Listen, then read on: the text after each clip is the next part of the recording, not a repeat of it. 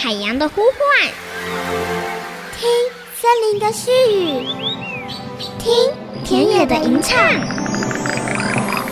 听见这座岛屿的声音，说出和岛屿对话的故事。岛屿共生，倾听台湾。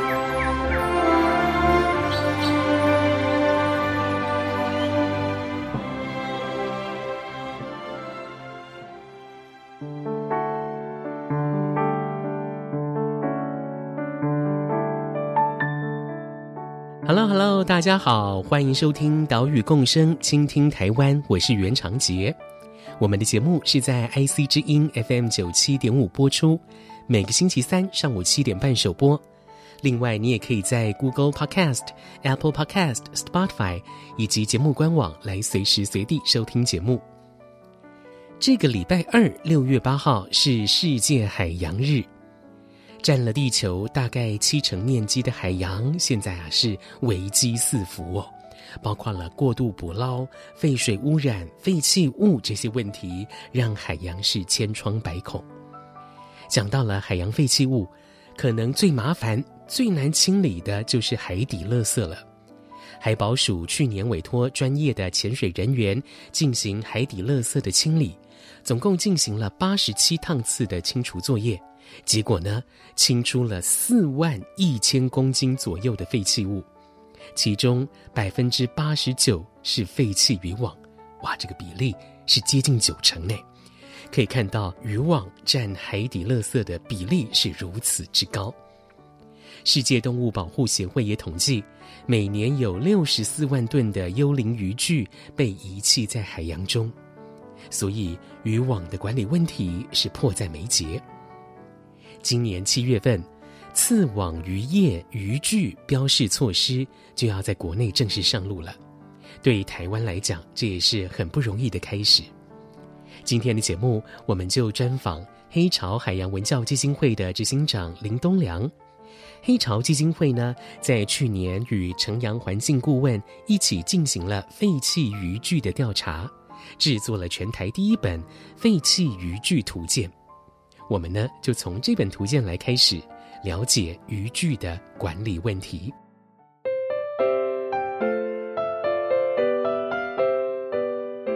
因为疫情的关系，所以今天的节目我们同样是使用网络连线来专访黑潮海洋文教基金会的林东良执行长。执行长好，主持人好，还有各位听众朋友，大家好。去年，黑潮海洋文教基金会跟城阳环境顾问一起规划了一个废弃渔具的调查哦，最后制作出东海岸渔业废弃物图鉴。所以今天的节目，我们就要从这个图鉴开始谈起。那为什么黑潮会与城阳一起来进行这个计划呢？OK，这个计划最主要，城阳是担任顾问的角色啦。那城阳环境顾问团队，他们其实。对于海洋废弃物这一块的研究是非常多的，特别是在国际的资讯上，所以我们过往也关注台湾的海洋废弃物，所以就在这个过程当中有一些共识，那就是想要再透过一些实际的合作的计划来去做一些对台湾来讲海洋环境更好的事情，所以开始萌生了这一件事情。那这个其实也是城阳环境顾问他们的一个建议啦，因为其实在国际上很多的国家他们都陆续已经产出了一个所谓的渔业废弃物图鉴，那这就是因为基于过去长久我们对于海洋废弃物的调查。然后做类型种类上的分析，但是渔业废弃物就是一个很大的项目，但是这个项目之下，如果我们要去做管理的话，少了去辨识出它是什么渔法使用的哦，比如说是延绳钓使用的，还是说是流刺网使用的，那少了这些分类的话，那在管理上的作为其实也很有限。所以我们才觉得说，诶，那我们应该要根据台湾的渔业活动，那也盘点台湾的渔业活动使用的网具啊，或者是器材啊，有哪一些，把这个图鉴制作出来。那未来我们在进滩的时候看到渔业废弃物，我们就不会再说啊，这个就是渔业废弃物。我们可能可以透过图鉴去说，哎，这个是盐绳钓的渔业废弃物。或者是这个是流刺网的渔业废弃物，那这样子的话，我们在未来统计的管理上就会好很多。嗯，是，这也可以说是全台第一本废弃渔具的图鉴嘛，哈。哦，对，是是是。这本图鉴呢，是以公民科学家的方式来进行调查。那可不可以跟大家说明一下这整个调查的过程？呃，其实调查过程不会说特别的困难，困难的应该是说要如何让一群人来一起做这件事情。所以，其实，在去年执行这个计划的过程当中，最一开始我们是先号召志工了。那先号召对于渔民访谈有兴趣的志工，那有另一群志工呢，则是对于海岸调查有兴趣的志工。那海岸调查的志工，他们要做的事情就是去到呃我们会标记的一些海岸，那他去到这些海岸呢拍照，拍的照片最主要就会针对渔业废弃物的项目去拍照，因为拍照下来之后，就让另外一群。会喜欢跟渔民沟通，能够跟渔民沟通，因为可能需要讲一些台语啊，要听得懂他们讲的台语啊，然后能够去跟渔民交流的这样子的志工，其实也是需要一定的特质。那就让这一群志工呢，他们就拿着这些照片去到渔港，开始去访问这些渔民，说：“哎，呃，不晓得这个。”渔具照片上面的渔具，他们认不认得？有没有在他们的港这边有类似的船家在使用类似的渔具？我们就可以借此做成连接跟对应，说：哎，哦，原来这个渔业废弃物它就是属于延绳钓的，这个是属于拖网的。所以，其实，在号召这群公民科学家的时候，就是让他们不同属性专长的人做不同属性的事情，也才能够有这本渔业废弃物图鉴的诞生。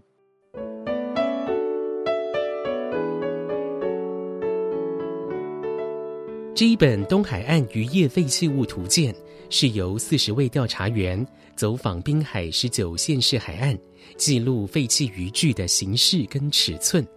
然后呢，在东部十四处渔港进行渔民访谈，综合照片与访谈的成果，最后整理制作出图鉴。里面呢，收录了东海岸观察到的十款渔具，好，我就来一一唱名了，包括了日本牡蛎养殖馆。蟹笼、刺底网绿浮子、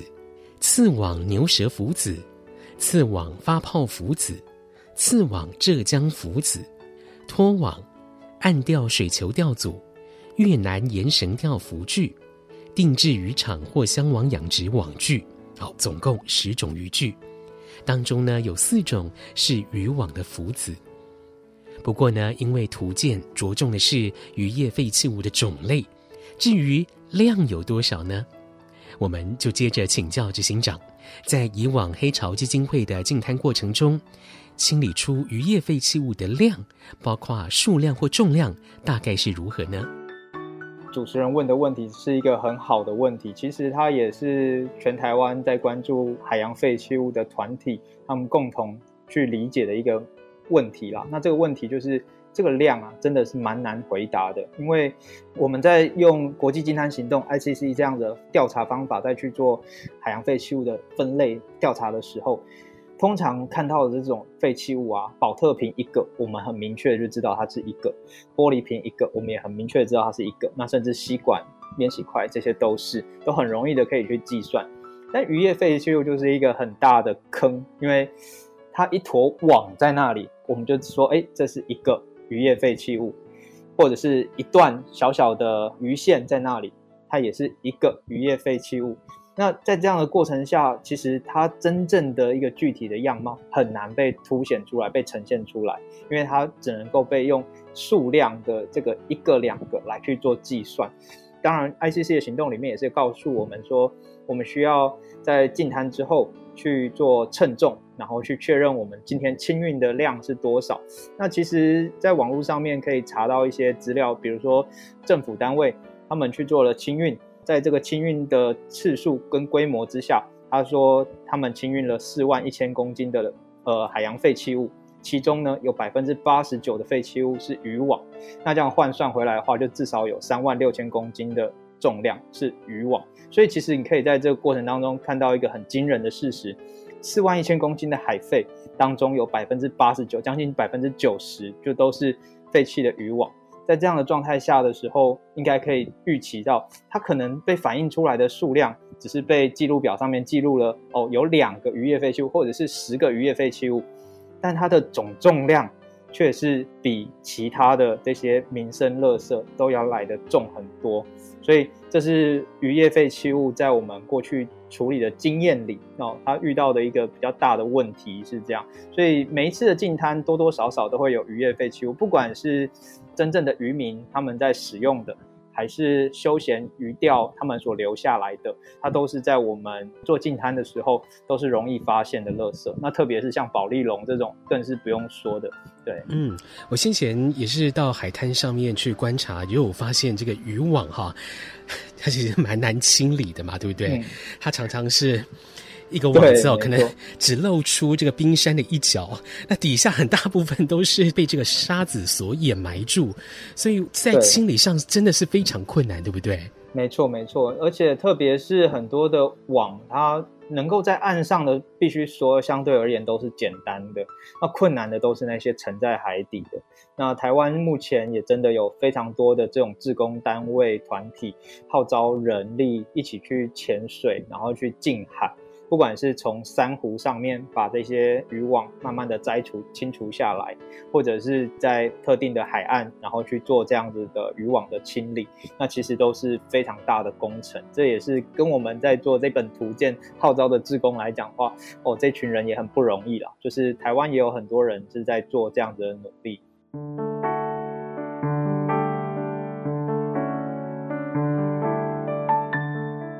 根据今年第一季一到三月份海保署的统计，临海十九县市总共清除了三千三百七十一公吨的海洋废弃物，当中废弃渔网渔具大约是占百分之二点六六。这个比例虽然不高，但是废弃渔网在海里面容易勾住生物，造成生物受伤甚至死亡，也可能呢勾住了很多垃圾。又在日晒之下、海水侵蚀之下变质到无法辨识，所以呢，废渔网的管理问题仍然是海废处理的重大挑战。究竟渔网该如何管理呢？目前台湾针对渔网又有怎样的管理制度呢？我们等一下广告之后继续告诉你。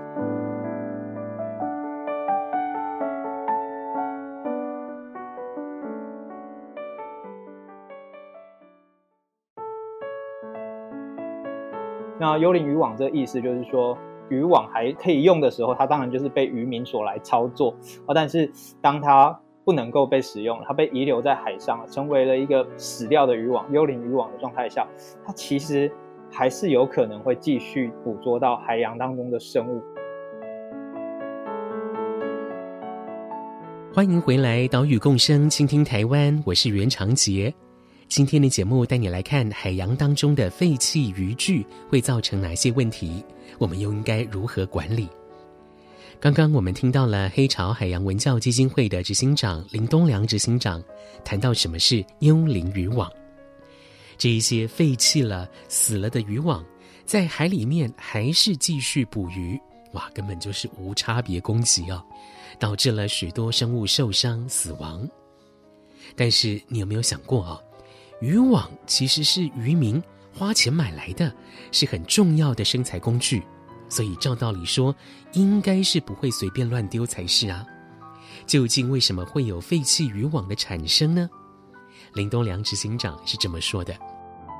废弃渔网的产生呢，最主要啊，就是在渔业活动的过程当中，遭遇了一些比较不可抗力的因素，让他们必须要把渔网弃置在这里。这种状态下比较是我们所能够理解的啦。那绝大多数也都是这样，因为毕竟就是生财工具嘛，不会有人没事把还可以用的东西就直接丢到海里去。所以通常这些渔业渔网，他们很可能会有一些状况，就是比如说脱网或者是流刺网，它可能在遭遇到一些海流的翻搅的状态当中打结了，或者是缠绕了，那或者是拖网，它可能勾到了一些海床上的礁岩。以至于这位渔民他无法再把这个渔网啊好好的收回来。那遇到这样问题的时候呢，他们就有可能会直接用舍弃的方式来处理，就是直接把网子割断，我把还能用的、我还救得回来的带走，但是我救不回来沉到海底的，那也就只能让它沉下去，或者是这种在海上不同的渔船，他们在作业上就让网具缠绕打结了，那最后解不开的情况下，也很有可能就会因此而在大海当中继续的去漂流，就变成一个废弃的幽灵渔网。那这是一种比较可以理解的一种状态啦，但有的时候也必须说，像我们黑潮来讲，关注的是像鲸豚这样子的动物，在大海之中啊，有的时候呃网子就放在那里嘛。会中网的，除了鱼之外，鲸豚有时候也会不幸的中网。那在这个中网的过程呢，渔民呃也难以去把它解开。如果有一些渔民是抱持着多一事不如少一事的状态的话，那他也是会直接把他的网子割掉，然后就让网子跟这个被缠绕的鲸豚就是一起沉下去这样。那当然，种种的可能原因导致的问题就是一个，就是这些人为的渔业在使用的网子就这样子被弃置在或者被遗留在大海的环境之中。是，那这一些被遗留在大海当中的废弃渔网会造成哪一些问题呢？好、比如说对生态啦、对环境或者是对船只的安全上面会产生什么样的问题？哦，其实这个问题是非常非常大的，因为原本可能有一些小鱼就缠绕在上面，就会有一些想要去吃这些小鱼的鱼，或者是比较大一点的鱼，他们可能也会靠过去。那就在这个过程当中反复的循环，然后越缠绕的动物可能就会越来越多。所以其实有一些研究调查指出啊，这些幽灵渔网。它的捕获量大概还有百分之三十左右，就是那其实是蛮惊人的啦。而且要到这个渔网，它真的不会造成伤害，那我想应该至少在海里面也是需要个三五年才有可能，不太会再去伤害到这边的生物了。所以其实幽灵渔网对生态的影响是很大的。那在安全上，它的问题其实就是船只的螺旋桨，有的时候渔网啊，它虽然废弃了，但是它的重量可能又不足以让它。沉到海底，那船只在行走的时候，通常讨海人的眼色都很好啦，他可以看得到说，哎，前面的海域是不是有状况？但总是会有一些时候，呃，这边有一点风浪，或者是说天气比较不好的状态下，看不清楚。不小心船只经过了这个有废弃渔网的区域，那刚好螺旋桨绞到了，很可能就会变成缠绕在螺旋桨上。那这对船只来讲的话，严重的话失去动力，那就需要另外的船只来救援。那不严重的话，也许就是有点稍微的故障啊，需要做桨叶的调整，那可能就是财产的损失。所以其实它对于安全性或者是生态上的影响都是蛮严重的，嗯。现在台湾针对渔具的管理可以分成三个部分：第一是标示，第二通报，第三回收。首先来看到标示，渔业署在去年九月预告了刺网渔业渔具标示措施，要在今年七月正式上路。这个法规规定，严禁海渔民使用刺网渔具，必须标示渔船的统编。要在刺网的浮球以及浮子上面清楚标示，可以说是实名制措施。如果七月份没有标示的话，海巡署可以拒绝渔民出海，并且移送渔业署来开罚，罚锾三万到十五万。再来是通报，如果渔民的刺网在海上损坏了，没有办法收回来，就要赶快的通报地方政府主管机关。地方政府受理通报之后，要登录在渔业管理资讯系统。明年一月开始，如果没有通报被发现，就会对渔船船主裁罚三万到十五万。至于回收，废弃了的渔网要集中在渔港里面的废渔网回收区。如果渔港里面没有回收区，就采取定期或者是定量方式来联系回收商回收。回收之后，这些渔网可以再制作成塑胶二次料。对于我们刚刚所说的管理措施，林东良执行长认为，渔业署已经踏出了第一步，接下来就要仔细的看各地方政府是不是有把立法的精神细致的落实。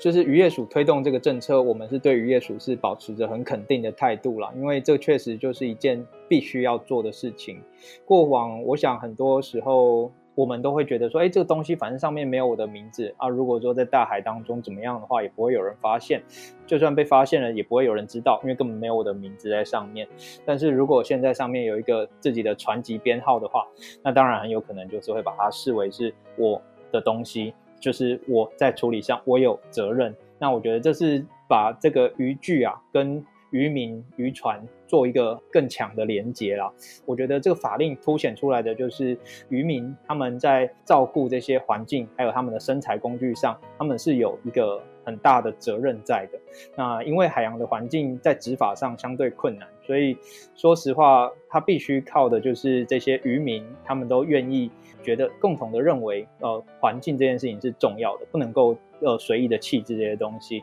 或者是说因为。被缠绕了，那就弃置了，好像也无可奈何，就当做是一种这样的损失。那他还是需要有一群一个通报的管道。那通报之后，当然有可能政府会来协助做后续的处理。比如说，你标注了你缠绕的位置，就还有可能后续还可以去把它做清除。我想这是这个法令上我们看到很好的地方了。那执法上，我们最怕的其实就是这个系统啊，产业链它并不完整。就是说，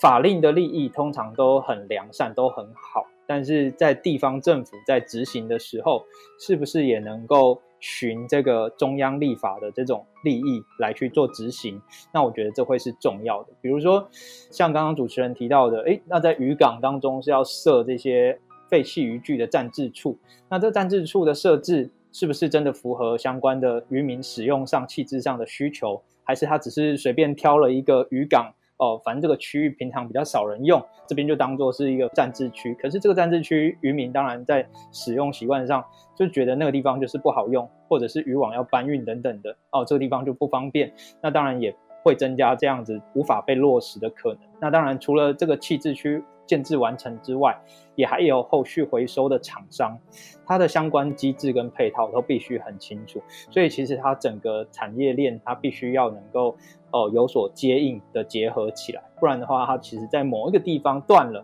那很有可能这个渔港啊那个地方就会一直的留下很多的渔业废弃物，可是却也没有被好好的做清理跟运用，那这样。似乎也不是一个特别好的状态，所以，呃，如果是以我们的观点来看的话，我们会觉得后续整个产业链的这个系统链的建制，它应该是重要的，是要能够让它完全的畅通无阻，那才有可能让这个呃良善的法的利益被好好的贯彻执行。渔具标示跟遗失通报这两套系统是要互相搭配的，可以说是建构。责任渔业的核心，从刺网开始进行标示，这也是因为刺网渔业是沿近海最主要的家计型渔业，包括主营刺网的渔船跟兼营刺网的渔船，加起来呢就占了全国渔船总数的大概一半。未来法规上路之后，就需要渔民一起配合，才能减少幽灵渔具对海洋的伤害。至于渔网回收，我们下个礼拜再继续带你来看这一些回收之后的渔网可以变成哪一些我们的生活用品，来创造循环经济。岛屿共生，倾听台湾，我们下个礼拜见，拜拜。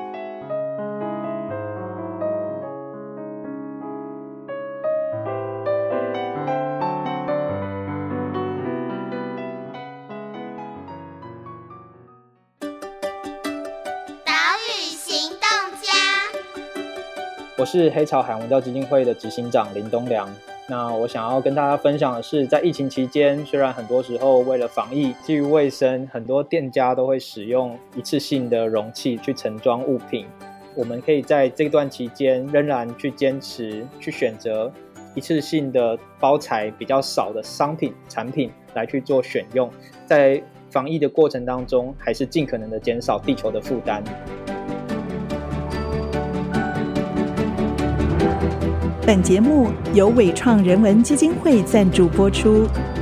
伟创人文基金会秉持永续的经营承诺，邀请您一同为这片土地发声，促进人与自然的平衡与和谐。